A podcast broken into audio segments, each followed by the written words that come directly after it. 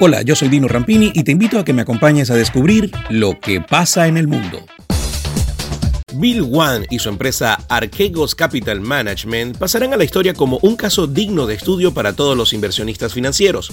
En silencio y muy rápidamente, construyeron un imperio multimillonario gracias a inversiones de alto riesgo y muy breves. Tan breve como el tiempo que estuvieron en la cima porque esas mismas inversiones les han dejado en la ruina de un día al otro. La empresa, que llegó a registrar más de 100 mil millones de dólares en valores la semana pasada, hoy tiene cero y analizan cuál será el camino a seguir y cómo responderán a sus inversionistas por la pérdida histórica que están viviendo. Este año Google Maps sumará más de 100 nuevas funcionalidades impulsadas por inteligencia artificial, según anticipó la propia compañía en conferencia de prensa. Entre las funciones tendremos la de Live View, que permitirá navegar por Google Maps con realidad aumentada.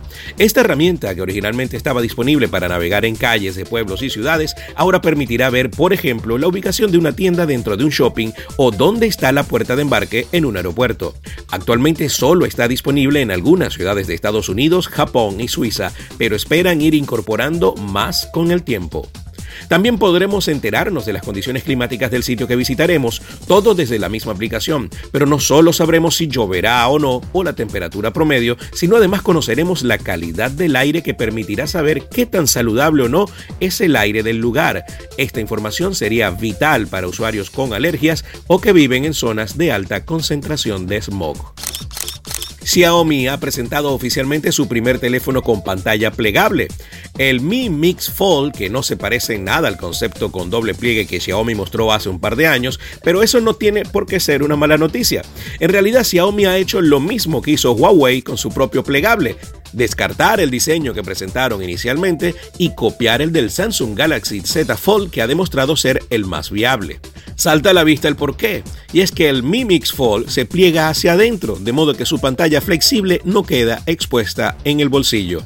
El enorme panel AMOLED de 8,01 pulgadas tiene una resolución WQHD Plus de 2480 x 1860 píxeles y un brillo máximo de 900 nits, además de reescalar los videos más pequeños a 1440p usando inteligencia artificial. La pantalla incluye soporte de HDR10 Plus y Dolby Vision y puede mostrar mil millones de colores de la gama DCI-P3. También cuenta con una pantalla externa como el Galaxy Fold que permite usar el teléfono cuando está plegado.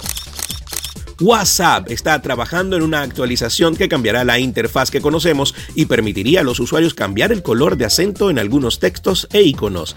Esto debido a las muchas solicitudes de usuarios que manifestaron su deseo de personar la aplicación de mensajería. Aunque no hay confirmación oficial, ya se han dado a conocer en las redes capturas que muestran este cambio. Los usuarios han utilizado varias técnicas durante los últimos años para poder personalizar WhatsApp, las cuales están prohibidas en los términos y condiciones de la aplicación. Por eso, este cambio seguro será bien recibido por un buen número de usuarios. El actor Michael Douglas no tiene pensada una pronta jubilación pese a los achaques de la edad. El actor de 76 años y ganador de un Oscar y un Emmy habló sobre su extensa carrera y contó que durante el confinamiento notó lagunas en su memoria.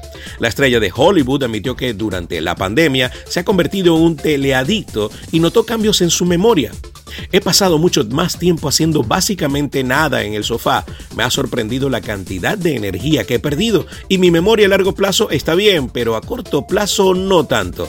Develó el intérprete estadounidense que se ha puesto en manos de expertos para investigar las causas. El actor dijo que se ha visto sorprendido por este efecto y que al principio pensó que podía deberse a sus excesos pasados, especialmente con la marihuana, pero afirmó haber consultado a varios amigos suyos que fumaban mucho más que él cuando eran más jóvenes y ha terminado por darse cuenta que su problema es otro.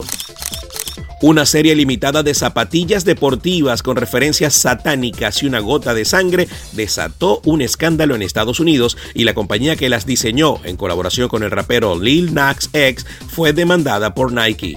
Las zapatillas fueron puestas a la venta por la firma MSCHF, que se especializa en productos en serie limitada que son vendidos en la web.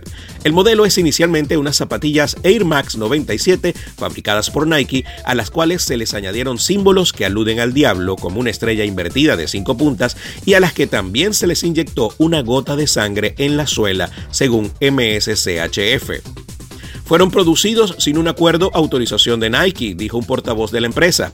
Nike no está vinculada en nada a este proyecto, añadió.